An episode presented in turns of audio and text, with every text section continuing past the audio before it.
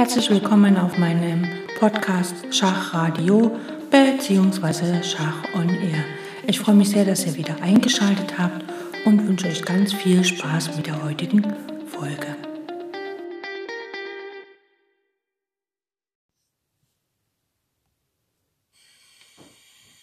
Now, Dr. Alikeen, tell me, would you say that chess players are born, or do you think a great chess player can be made by hard practice?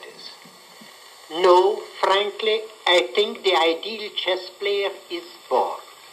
Of course, I look upon chess as an art, and just as you cannot make a great painter or a musician unless the gifts of painting or music are innate in a person, so also I believe that for anyone to become outstanding at chess, the ability must be born with the player. There is something much more in championship chess than just following the somewhat limited rules of a game. To play really good chess, you must have vision. Vision in something of the same way that a creative artist must have if he would lift his performance out of the common run. Well, of course, as well as vision, I expect first-class chess needs a very well-trained memory too, doesn't it? Oh no, that's where chess is just unlike bridge. One does not require an, uh, an outstanding memory. Look forward all the time is the thing to do. Sounds to me like the perfect game for optimists. Yes, you may say so. I never look back on a game or a match, but try all the time to see how I may improve my play. Soon I shall have been playing little, uh, little chess for 30 years. I became chess master, you know, at 16. 16? That's amazing. Yes, I won then the vase of the Tsar, which I still am keeping. It was I was allowed to bring it out. As a matter of fact, it was the only thing I was allowed to bring out of Russia in 1921 when I left. Hmm. But even my 30 years experience has not yet told me all I should know of chess. Well, I should have thought by now, Dr. Alikeen, that you must know all the answers, as they say. Oh no, believe me, a lifetime is not enough in which to learn everything about chess. Hmm. If it were, I should soon be getting ready to stop playing altogether. Hmm. the technique, yes, that can be mastered. But there is always so much more to know about the actual art of the game. So, for instance, take my opponent in the last match, Dr. Allen. He is considered as being one of the outstanding experts in the opening play. And even being that, in our last match, in one game, he got a lost position after already five moves. So Ah. you see, every one of us has quite a lot to learn. Yes, yes. But do you find that uh, playing championship chess involves a great amount of mental stress?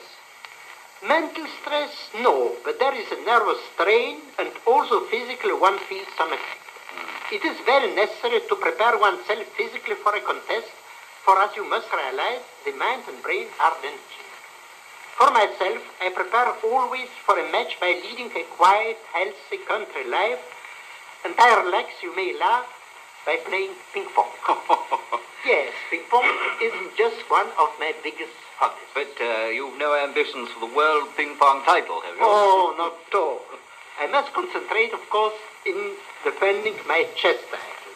And now soon I am off with my wife for South America to arrange for the next World Contest to be held there. Well, thank you very much, Dr. Alikeen, and all the best of luck.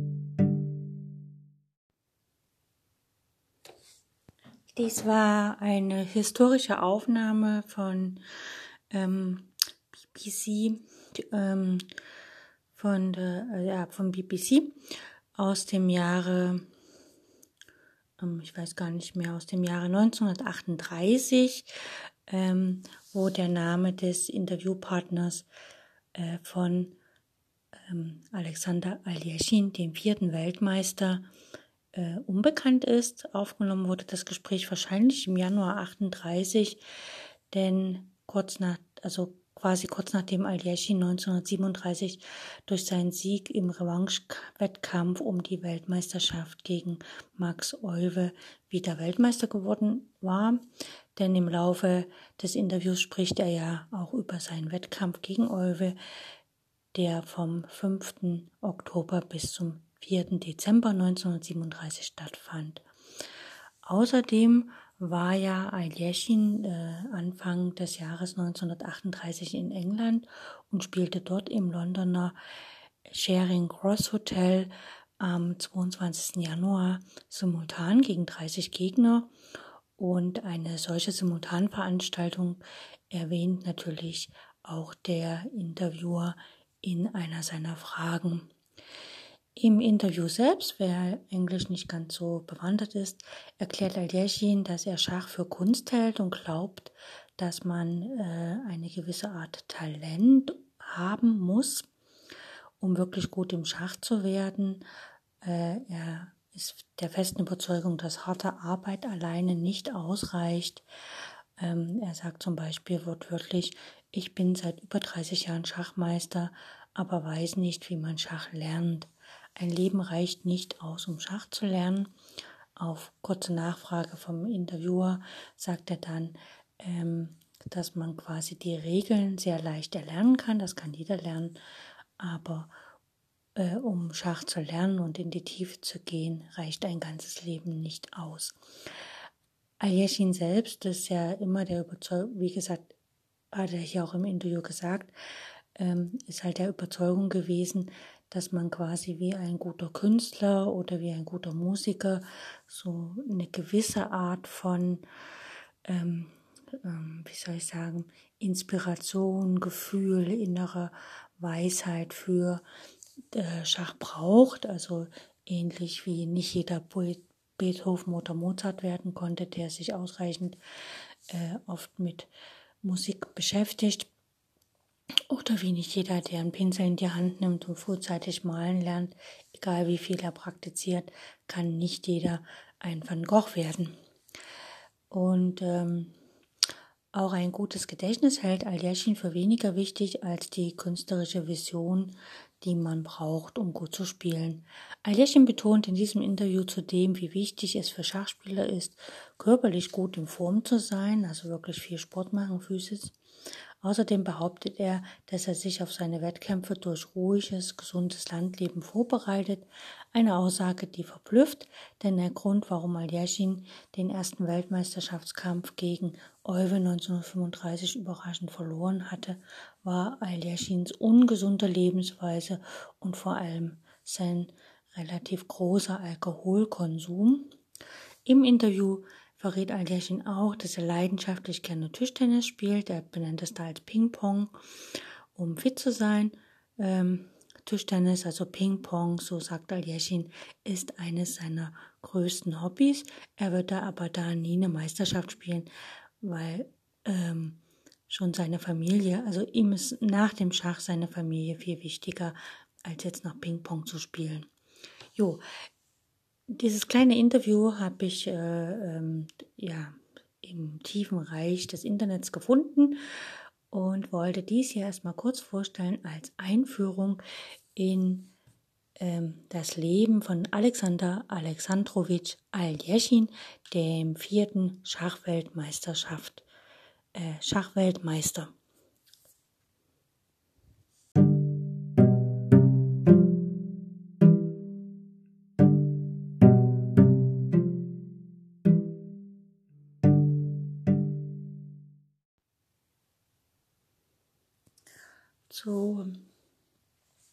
Alexander Aljechin oder Alexander Alexandrowitsch Aljechin gibt es sehr, sehr, sehr viel Literatur und es gibt auch sehr viel zu sagen. Ich möchte hier nur in meinem kleinen Schachradio eine ja, kurze Vorstellung von ihm machen, so dass man ein bisschen einen Überblick hat und man kann sich dann natürlich ähm, ja, in der Schachliteratur, sei es im Internet oder in der klassischen Literatur, selbst noch ein bisschen umschauen und findet garantiert noch verschiedene Publikationen zu ihm und auch von ihm. Also, der Alexander Aljechin wurde am 31. Oktober 1892 nach äh, georgischen Kalender beziehungsweise am 19. Oktober nach dem äh, klassischen Kalender, den wir auch in Deutschland verwenden, äh, 1892 in Moskau geboren. Moskau gehörte damals noch zum russischen Kaiserreich. Äh, verstorben ist er am 24. März 1946 in Portugal. Er war ein russischer, französischer Schachspieler und wie gesagt, er war dann der vierte Schachweltmeister. Es gibt im Schach einige Eröffnungen, die auf seinen Namen zurück, also die er quasi eingeführt hat. Das ist die bekannte Aljeschin-Verteidigung oder der Aljeschin-Shadat-Angriff.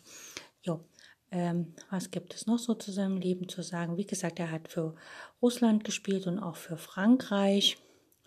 Und er war Weltmeister einmal von 1927 bis 1935. Dann hat er seinen Titel wieder abgegeben oder verloren und dann hat er seinen Titel aber in einem Wettkampf wieder gewonnen, nämlich dann und dann auch gehalten von 1937 bis 1946. Seine beste historische Elo-Zahl hat er im Mai 1931 erspielt. Ich hatte schon gesagt, solche Elo-Zahlen werden praktisch rückläufig errechnet. Ähm, und die war da eine 2860. Also so ein bisschen ähm, damals auf dem Niveau, was heute vielleicht Magnus Carlsen hat. Gut. Ähm, seinen ersten Turniersieg errang er im Alter von 16 Jahren bei einem Herbstturnier der Schachgesellschaft 18, äh, 1908 und ähm, das äh, Vermögen seines Vaters gestattete es dem Alex sich ausschließlich vom Sch dem Schach zu widmen und sein Talent schon in jungen Jahren zu entfalten. Also er hatte niemals die Not, dass er um seinen Lebensunterhalt äh, sich sorgen musste, sondern er hat wirklich immer, äh, konnte sich immer dem Schach widmen. Ähm, genau.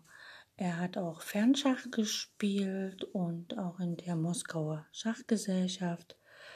Und äh, ja, er, er geht im Schach eigentlich einen typischen Weg für jemanden, der in Moskau Schach lernt. Also er hat den Meistertitel errungen in der allrussischen Meisterschaft in St. Petersburg. Dann ist er da auch hingezogen und hat dort Rechtswissenschaften studiert und hat natürlich dort äh, viele Schachveranstaltungen besucht und auch Turniere besucht. Und ähm, durch seinen Sieg mit seinen geteilten Sieg mit Aaron Nimzowitsch bei der allrussischen Meisterschaft im Jahre 1913-14 erwarb er auch die Berechtigung zur Teilnahme am bedeutendsten bis dato in Russland veranstalteten Meisterturnier und am sogenannten Großen Turnier von St. Petersburg 1940 nahmen neben dem Weltmeister Emanuel Lasker und dem zukünftigen Weltmeister äh, José Raúl Capablanca nur hervorragende Schachmeister teil und sensationell wurde dort Aljashin Dritter hinter Lasker und Capablanca. Also hinter zwei Weltmeistern ist er der Dritter geworden und schließlich wurde er später dann selbst Weltmeister. Ähm, es ist natürlich, hm, wie soll ich sagen, also äh, Aljashin hat von 1902 bis 1910 auch an mehreren Fernschachturnieren teilgenommen. Da gab es so eine Schachzeitschrift Schachmatni, Opus Nerni und ähm, ja, also er hat dort auch gemeinsam mit seinem Bruder Alexei gespielt und dann später hat er auch selbstständig gespielt von 1905 bis 1906. Um nicht mit seinem Bruder verwechselt zu werden, hat er sich dann den Namen T. Aljeschin gegeben und T steht für seinen Spitznamen Tisha und äh, so wurde er ja zu Hause gelegentlich genannt. Und mit 11 von 14 Punkten hat er das Turnier gewonnen, was in einem Fernschachturnier hervorragend ist. Und ähm, er hat auch Blindschach gespielt. Also Aljashin gehörte zu den stärksten Blindschachspielern seiner Zeit. Im Blind-Simultanschach, also wenn man quasi äh, als Blindschachspieler gegen mehrere äh, Spieler spielt, die halt ein Brett vor ihrer Nase haben, äh, stellte er zweimal einen Weltrekord auf. 1924 spielte Aljashin in New York gleichzeitig 26 Blindschachpartien und erreichte ein Ergebnis von 16 äh, Siegen, 5 Remis und 5 Verlusten. Und nachdem Reti und Koldanowski diese Rekordmarke weiter verbesserten, konnte Aljeschin 1933, also quasi neun Jahre später in Chicago den Rekord für simultan gespielte Blindschachpartien zurückerobern. Er spielte damals parallel 32 Partien, also sechs Partien mehr, und erzielte dabei 19 Siege, vier Niederlagen und neun Remis. Also er hat sogar ähm, eine Partie weniger verloren, aber dafür mehr ähm, Partien, also gespielt sozusagen. Äh, seine schachlichen Erfolge sind relativ, ähm, kann man schön lange aufzählen. Er war, wie gesagt, Schachweltmeister von 1927 bis 35, dann später nochmal von 37 bis 46. Er hatte quasi den Weltrekord für Blind-Simultanschach inne, den er jetzt nicht mehr innehat. Er nahm an 87 Turnieren teil, von denen er 62 gewann. Das ist eine relativ hohe Ausbeute und er spielte insgesamt 1264 Turnier- und Wettkampfpartien. Davon gewann er 735. 127 hat er verloren und 402 gingen davon Remis aus. Wie gesagt, seine historische höchste Elo-Zahl zurückgerechnet ist die 2008, 2860. Und beim Schachturnier in Dresden 1926 erhielten äh, Aljeschin und Nimsovic für ihre Partie einen Schönheitspreis und der bestand damals nicht in, in Geld oder so, sondern es war ein Sachwert von 5000 Zigaretten. Das wird es heute garantiert nicht mehr geben, weil wir sind ja relativ gesundheitsbewusst und bei Schachturnieren darf nicht mehr geraucht werden und allgemein ist es ja verpönt, ähm, quasi Tabak als Preis zu verschenken. Es wäre sehr schön, wenn in der heutigen Welt oder in der heutigen Zeit auch Alkoholpreise bei Schachturnieren nicht mehr vergeben werden würden. Aber leider ist es manchmal bei Turnieren immer noch so, dass dann ein Damenpreis gibt in Form von einer Flasche Wein oder so, was ich ein bisschen äh, witzig finde. Aber das ist meine ganz persönliche Meinung. Gut, schauen wir mal weiter, was noch so im Leben von Aljeschin passiert ist.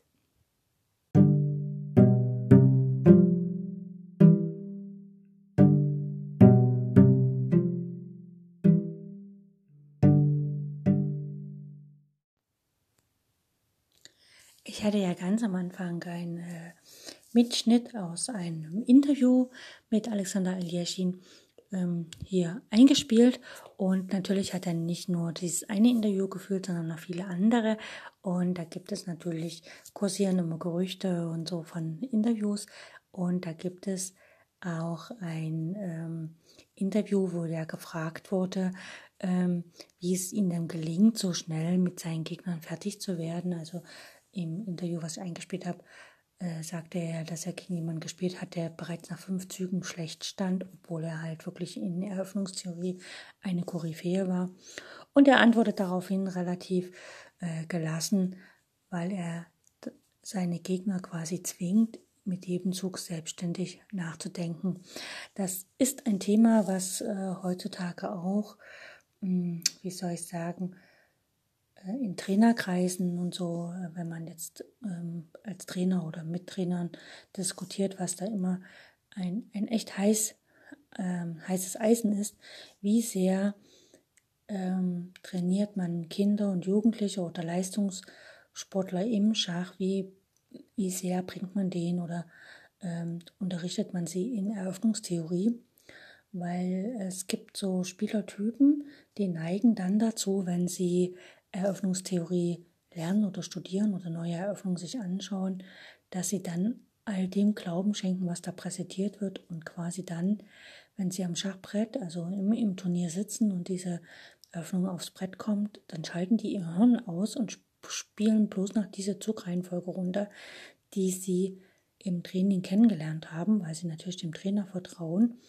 Und wenn dann der äh, Gegner eine Zugumstellung spielt, also quasi ein Zug vor dem anderen, also praktisch die Zugreihenfolge verändert, dann sind die aber immer noch in diesem Modus, ich habe ja meinen Kopf ausgeschaltet, weil das kenne ich ja jetzt hier auswendig. Und dann äh, geht die Partie natürlich einen Bach runter, weil eine kleinste Zukunftsstellung kann natürlich dazu führen, dass eine ganz, also eine Zukunftsstellung ist halt eine andere Stellung auf dem Brett und dann sollte man wirklich tatsächlich selber denken. Und ähm, wenn Aljashin natürlich äh, seine Gegner dazu veranlasst hat, wirklich in jedem Zug fernab jeder Eröffnungstheorie tatsächlich nachzudenken, dann ist es klar, dass viele Spieler darin sehr viel Kraft investieren müssen, ne, wenn sie nicht regelmäßig spielen oder schwächere Spieler sind, dass sie dann quasi äh, mit jedem Zug mehr Entscheidungen treffen müssen und dann irgendwann ist dieses sogenannte Entscheidungskonto leer und die Kraft ist ausgegangen und natürlich werden dann auch falsche Entscheidungen getroffen und ein Fehler auf dem Schachbrett gegen so einen Meister wie Aljashin kann natürlich den Partieverlust sofort bedeuten. In einem anderen Interview ähm, wurde Aljashin gefragt, was er denn lieber hat, eine Dame auf dem Schachbrett oder eine Dame vor dem Schachbrett. Und er antwortet halt ähm, ganz gelassen, das kommt auf die Stellung an.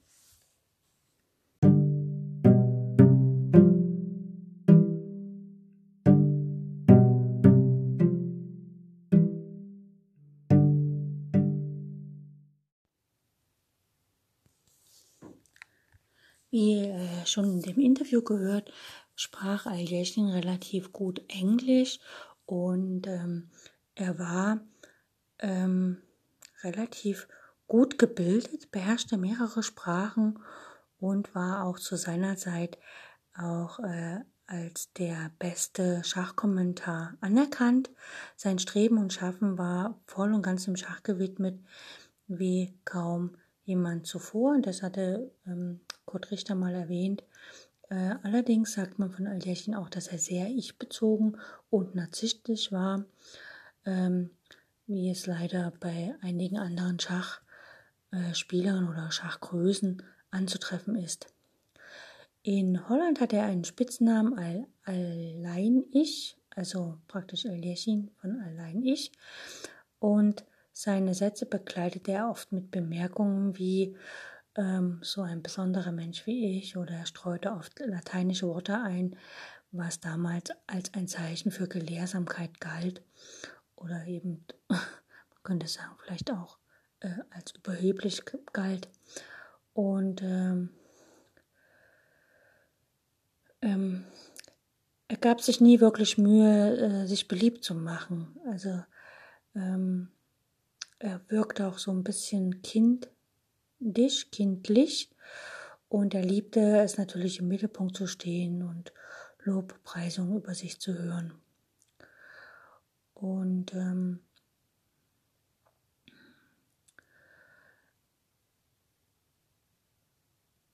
ähm, er konnte den Schachspielern der UdSR zur Oktoberrevolution Glückwunschtelegramme schicken und später sich vom schachbegeisterten Generalgouverneur Hans Frank in Nürnberg, der in Nürnberg später hingerichtet wurde, hofieren ließ und massenhaft Simultanveranstaltungen für Wehrmachtsangehörige geben. Also er war so ein bisschen, naja, so ein, ein Fähnchen im Wind auf dem politischen Parkett. Ähm, äh, widersprüchlich war auch sein Verhältnis ähm, zu seinen äh, Schachkollegen sozusagen und ähm, er interessierte sich auch für Schachpartien von spielschwächeren Amateuren und unterstützte diese. Und äh, das zeigt auch, dass seine Schachleidenschaft grenzenlos war. Andererseits mussten auch äh, Schachspieler von ihm Sprüche verkraften, wie gegen sie kann ich spielen, was ich will und äh, das stimmte leider oft, weil er wirklich äh, vor allem zu der Zeit, als er äh, den Zenit seiner Schachkarriere äh, erreicht hatte. Und ähm, man kennt das vielleicht noch von Krotschneu, der ähnliche Tendenzen aufwiegt. Ähm, ähm, der Revanchekampf gegen äh, Capablanca, äh, der nie stattfand, also Capablanca hat ja den Weltmeisterschaftstitel von Al-Yashin ähm, praktisch, ja, also dieser Revanchekampf fand nie statt. Und äh, hier sollte man natürlich äh, Vorsicht walten lassen und Aljechin nicht einseitig die Schuld dafür geben. Er verlangte eben die gleichen finanziellen Bedingungen, ähm, die Aljechin erfüllen musste, um gegen Capablanca zu spielen.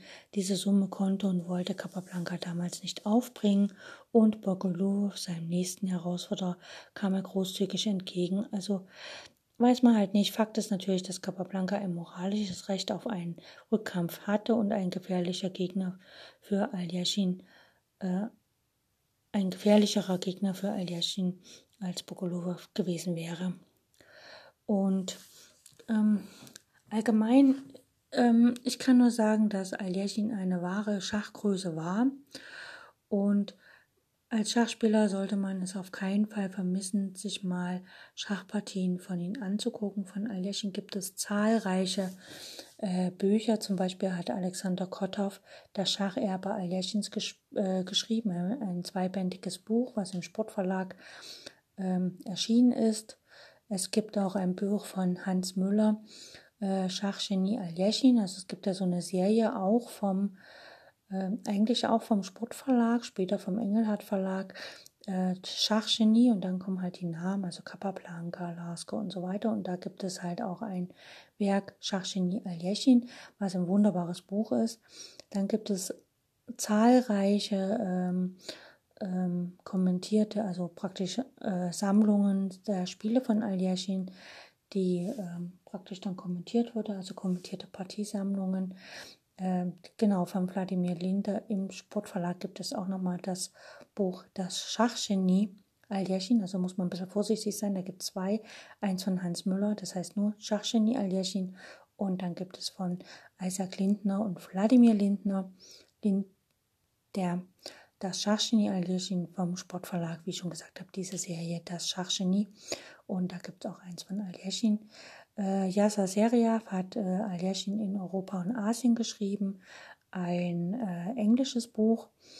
Und dann gibt es noch ein Buch Aljechin der Größte, äh, was spät, also im Schachverlag Manfred Medler, also vom Schachhaus Medler hier in Dresden, 1994 äh, publiziert wurde. Ein wunderbares Werk.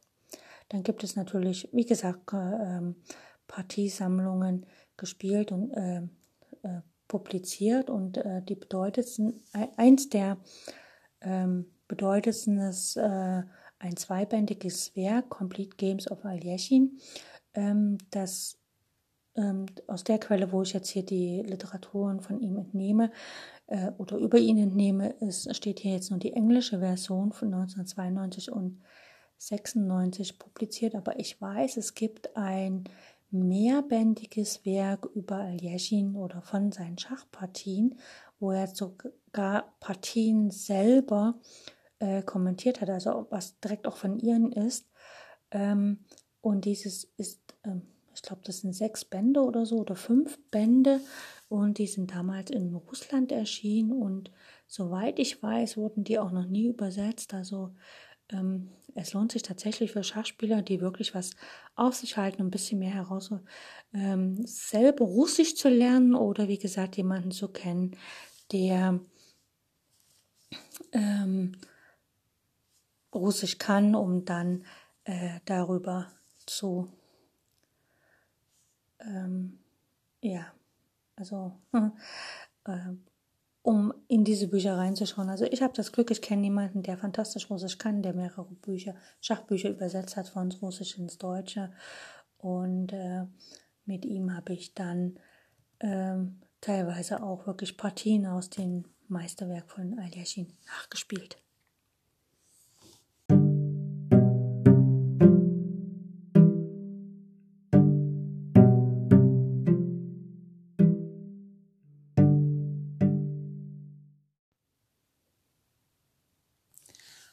Normalerweise kann man ja, ähm, wenn jemand verstirbt, relativ schnell sagen. Und bei Aljechin gibt es sozusagen ein Rätsel um seinen Tod. Der Tod des vierten Schachweltmeisters ist ein, eines der größten Rätsel in der Schachgeschichte. Und es gibt sogar einen kleinen, ähm, wie soll ich sagen, Schachpodcast.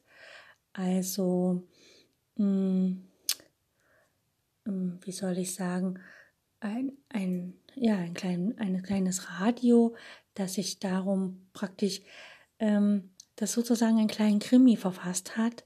Äh, und das nannte er das letzte Schachmatt. Das ist quasi ein kleiner Krimi zum Tod von ähm, Alexander Aljeschin. Und der greift also das Thema sozusagen auf. Und ähm, ich lese mal da ein bisschen was vor. Im Grunde war sein ganzes Leben ein einziges Abenteuer mit tragischem Ende. Als Sohn einer adligen Familie im zaristischen Russland geboren, wurde Aljeschin im August 1914 bei einem Meisterturnier in Mannheim vor Ausbruch des Ersten Weltkrieges überrascht und zunächst interniert. Nach seiner Freilassung arbeitete er als Rote Kreuzhelfer, wurde verwundet, im Zuge der russischen Revolution verhaftet und zum Tode verurteilt wegen seiner Fähigkeiten im Schach aber nicht hingerichtet, sondern wieder freigelassen. Er emigrierte nach Berlin und später Paris, errang 1927 in einem Wettkampf gegen Capablanca den Weltmeistertitel, den er mehrmals verteidigte, 1935 allerdings gegen Max Euwe verlor und zwei spät Jahre später wieder zurückeroberte. Im Zweiten Weltkrieg unterstützte Aljechin zunächst die französische Resistance, ließ sich dann aber von der nationalsozialistischen Propaganda einspannen, indem er für Hitler-Deutschland an Turnieren teilnahm. Obendrein erschienen unter seinem Namen antisemitistische Artikel zur angeblichen Überlegenheit arischer Schachspieler. Der Untergang des Dritten Reichs riss auch Aljeschin ins Verderben. Als Nazi-Sympathisant und Kollabor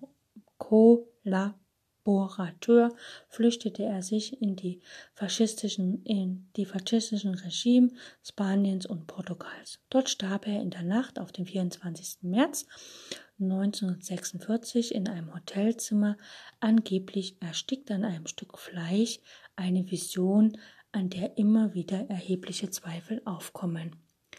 Und dann, wie gesagt, dieser Krimi-Podcast äh, greift das Rätsel auf und erzählt in einer fiktiven Kurzgeschichte, wie es in jedem Hotelzimmer im portugiesischen Estoril passiert sein könnte. Und äh, den Krimi kann man natürlich lesen und so. Und ich schau mal, ich glaube, ich habe sogar diese Textversion. Ähm, das sind jetzt mehrere Seiten. Ich werde nicht alles vorlesen, aber natürlich nur das Ende, ähm, damit es auch ein bisschen, äh, man kann ja selber also nochmal äh, dem offiziellen Bericht zufolge entdeckte der Zimmerservice Aljerchens Leiche am folgenden Morgen, Sonntag, den 24. März um 11 Uhr und die Autopsie ergab keine Anzeichen von Fremdeinwirkung. Als Todesursache stellte der Arzt Ersticken an einem Stück Fleisch fest, das in die Luftröhre geraten war. Warum Aljerchin einen Mantel trug, weshalb er im Todeskampf nicht einmal den Tisch umgestoßen hatte und wieso auf den Fotos von der Leiche im Fundzustand die Teller, alle Teller leer sind, obwohl Aljerchin gleich zu Beginn seines Abendessens erstickt sein soll, wurde nie untersucht. Bis heute ist zwei, nicht zweifelsfrei geklärt, wie der vierte Schachweltmeister ums Leben kam. Und ähm, wir schauen gleich mal in die Kurzgeschichte rein.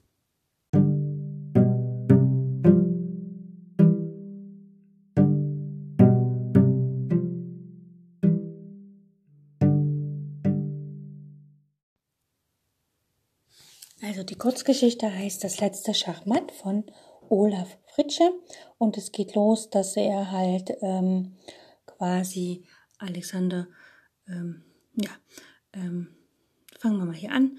Der Wind blies ihm den kalten Nieselregen ins Gesicht. Es, er klappte den Kragen seines Mantels hoch, mit der linken drückte er so gut es ging das Revier zu. Im März war auch das portugiesische Estoril ungemütlich. Nicht so ungemütlich wie der Rest Europas für ihn wäre, aber zum Frösteln reicht es allemal. Alexander Alexandrowitsch Aljeschin zog die Schultern hoch und schritt weiter. Sie wollten ihn nicht haben, nirgendwo, nicht in Russland, seinem Geburtsland, nicht in Frankreich, seiner Wahlheimat und nicht in Deutschland, das ihn mit sich ins Verderben gerissen hatte.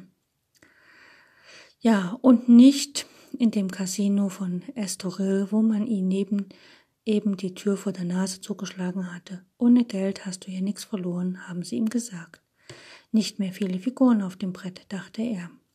Genau, und dann ähm, wird halt beschrieben, wie er dann quasi ins Hotelzimmer geht und äh, im Hotelzimmer angekommen, ähm, hat er sich halt einfach hingesetzt und zur Ruhe gesetzt und so.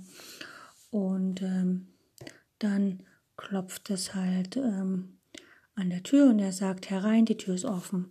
Der Kellner schob sich mit dem Rücken voran in das Zimmer, das Geschirr auf dem Servierwagen klirrte beim Überqueren der Stelle leise, der Schwelle leise. Guten Abend, Herr Doktor, Ihr Nachtmahl. Wo darf ich es auftragen? Zum zweiten Mal an diesem trüben Tag lächelte Aljeschin. Die Frage amüsierte ihn, zumal es im Raum nur einen einzigen geeigneten Tisch gab. Er nahm das Buch von der Platte, in dem er vor seinen vergeblichen Ausflug zum Casino gelesen hatte. Der Kellner interpretierte diese Geste richtig und breitete ein weißes Tischtuch aus. Ein neues Gesicht stellte Aljechin fest und fragte sich, ob der Zimmerkellner, der ihn sonst das Essen brachte, wohl erkrankt war.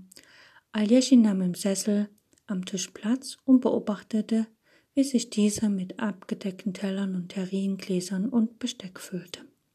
Haben Sie sonst noch einen Wunsch? Der Neue sah ihn höflich fragend an. Er hatte einen leichten, dunkleren Ton als die meisten Einheimischen in, in, in dieser Stadt. Vielleicht stammte er weiter aus dem Süden oder ein Südamerikaner, der sich in der europäischen Gastronomie bessere Chancen erhoffte. Danke, das wäre vorerst alles. Wenn Sie in einer Stunde abtragen würden.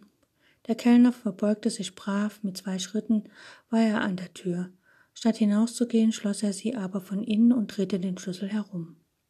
Ich denke, ich bleibe besser gleich hier.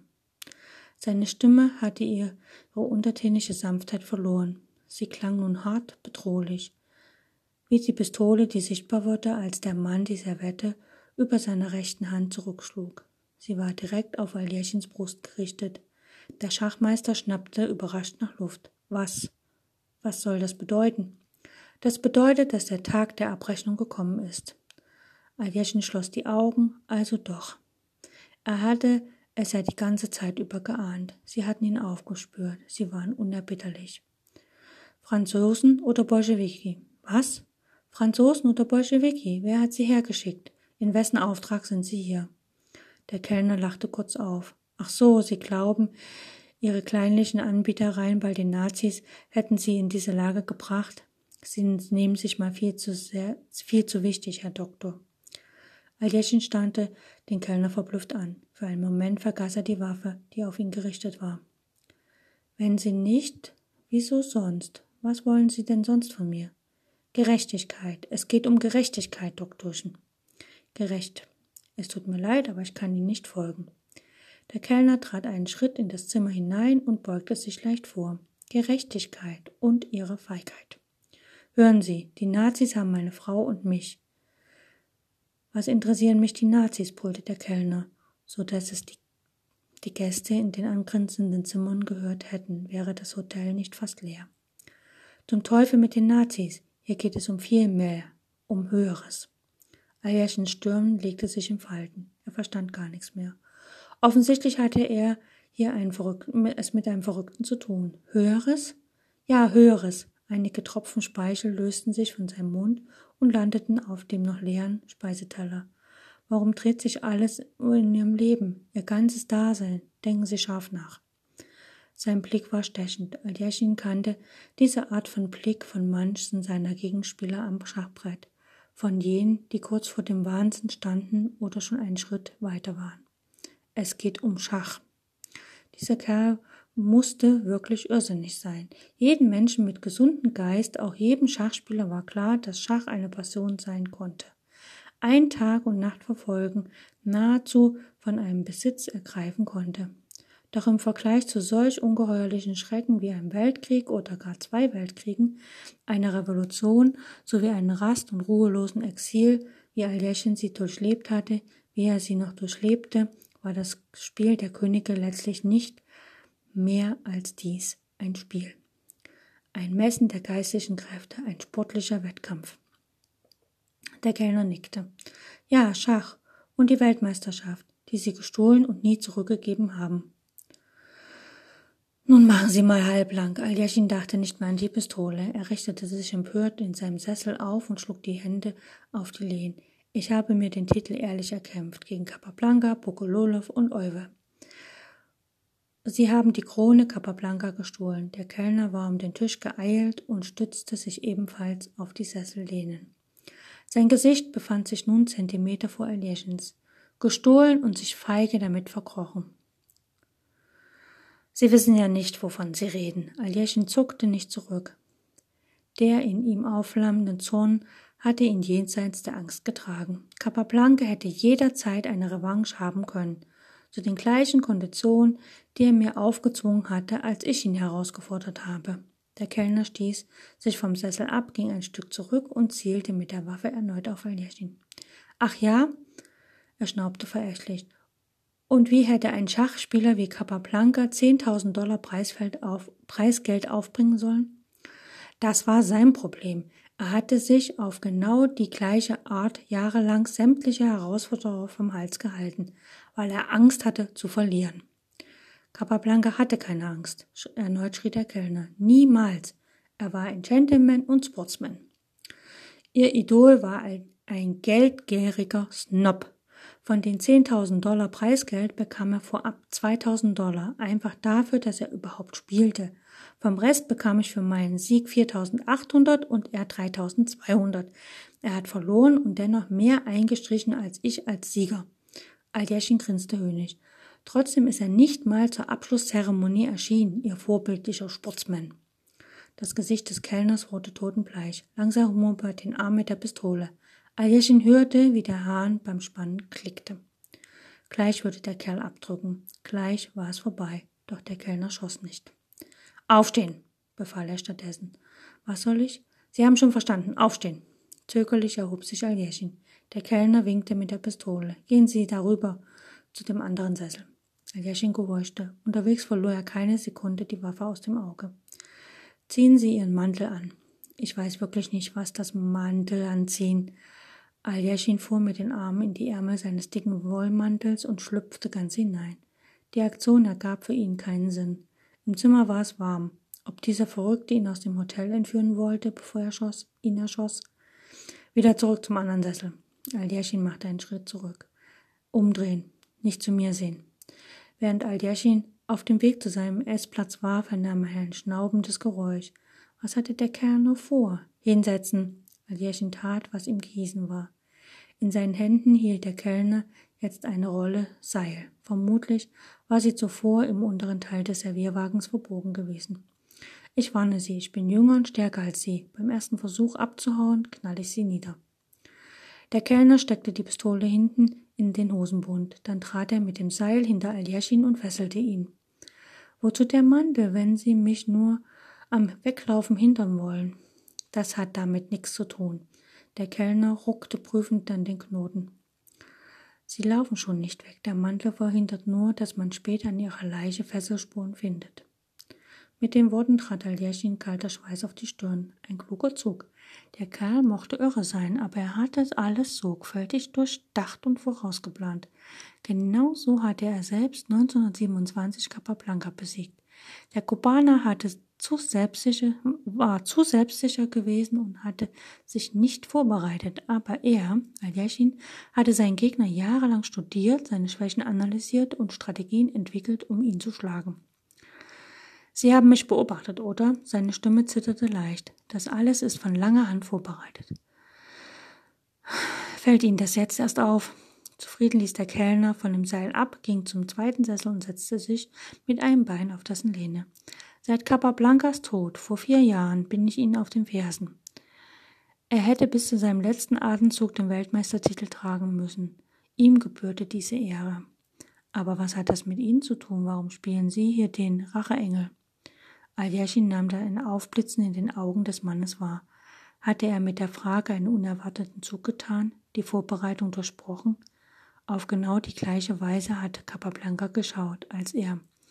Oh mein Gott, diese Augen, diese Wangenknochen, die ganze Statur, warum hat er das nicht sofort gesehen? Sie sind sein Sohn, sie sind einer von Capablancas Bastarden. Der Kellner sprang auf, machte einen großen Satz auf Jäschchen zu und konnte sich erst im letzten Moment zurückhalten, ihn mit, der, mit Wucht ins Gesicht zu schlagen. Mein Vater war ein ehrenwerter Mann, rief er aus, und seine Stimme überschlug sich vor Erregung. Sicher war er das, dachte Aljechin, solange keine Frau ins Spiel kam. Doch wo Capablanca spielte, waren immer Frauen. Scharenweise Frauen. Keiner konnte seinem Charme widerstehen.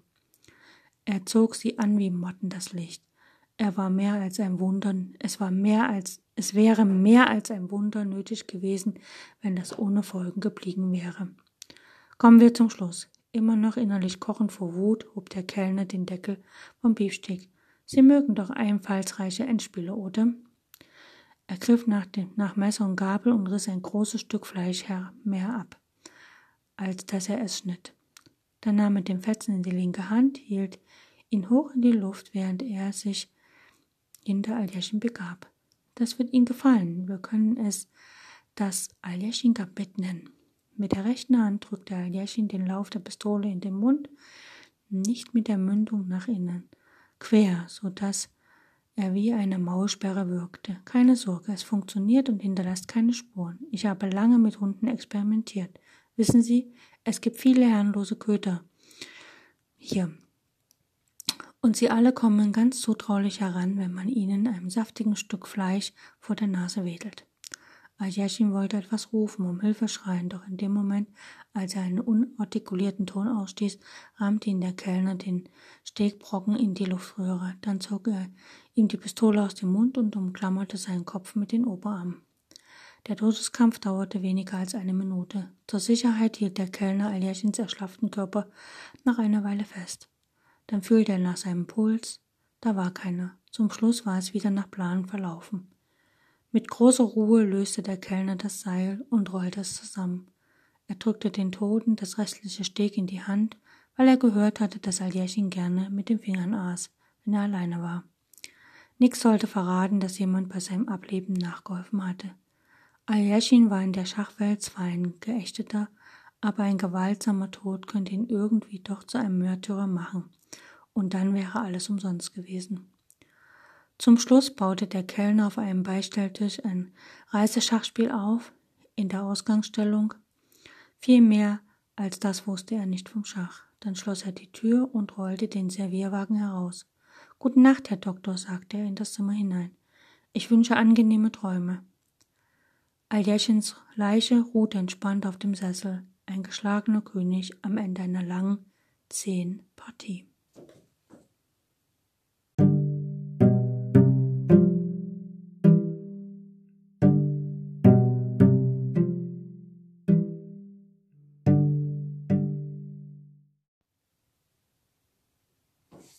Wie gesagt, man weiß in Fakt nicht, was äh, wie Aljechin tatsächlich gestorben ist. Also man weiß halt nur, dass er gestorben ist und wann und wo. Aber wie das tatsächlich passiert ist, weiß man nicht. Das, was ich jetzt vorgelesen habe, war nur ein kleiner Ausschnitt aus einem kleinen Kurzkrimi, der natürlich in Form von Podcast hier im Internet kursiert. Man kann einfach mal schauen.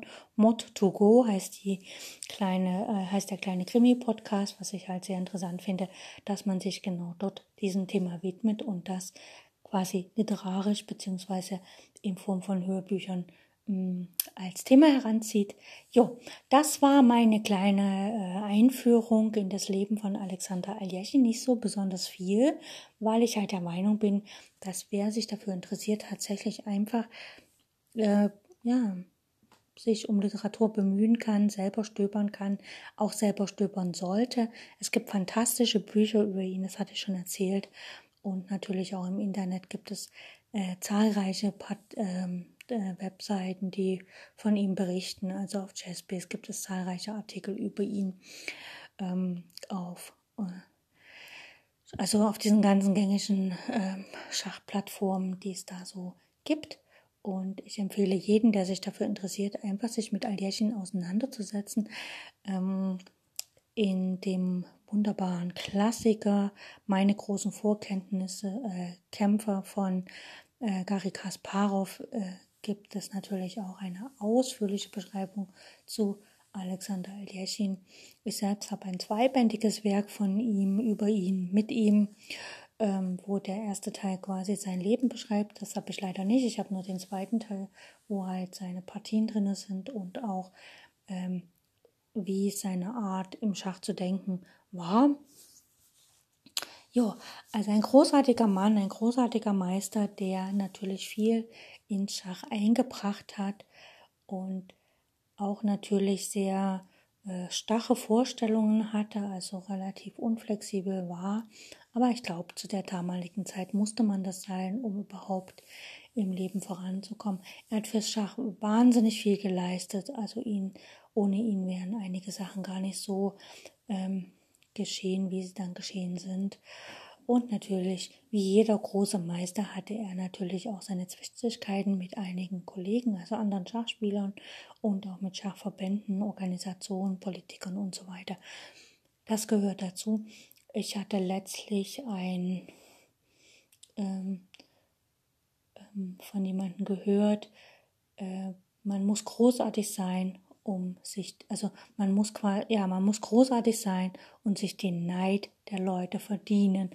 Ähm, und das zeigt halt auch, dass großartige Persönlichkeiten nicht nur schillern, sondern dass sie halt auch wirklich viele äh, Neider anziehen und quasi äh, ziemlich viel zur Konkurrenz im Leben beitragen. Also da hat jeder so seine kleinen persönlichen Rivalen. Ich hoffe, euch hat die Sendung ein bisschen Spaß gemacht und hoffe, dass ihr wieder einschaltet, bei den nächsten Sendungen zuhört. Und ähm, wie gesagt, sonntags sind es immer die Meister dran, dann montags geht es um taktische Motive.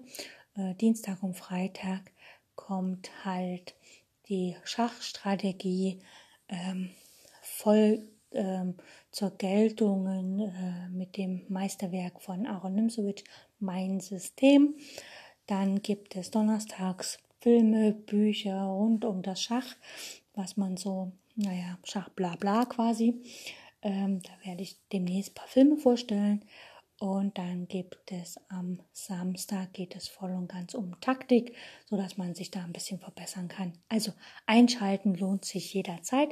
Es lohnt sich natürlich auch die alten Sendungen zu hören, die ich bisher schon gemacht habe. Das ist jede Menge. Also auch schon zu den anderen Schachweltmeistern, zu den drei vorherigen und natürlich auch zu den Damen im Schach, ähm, also die Weltmeisterinnen im Schach. Und ja, ich wünsche euch viel Spaß und maximale Erfolge bei euren eigenen nächsten Partien.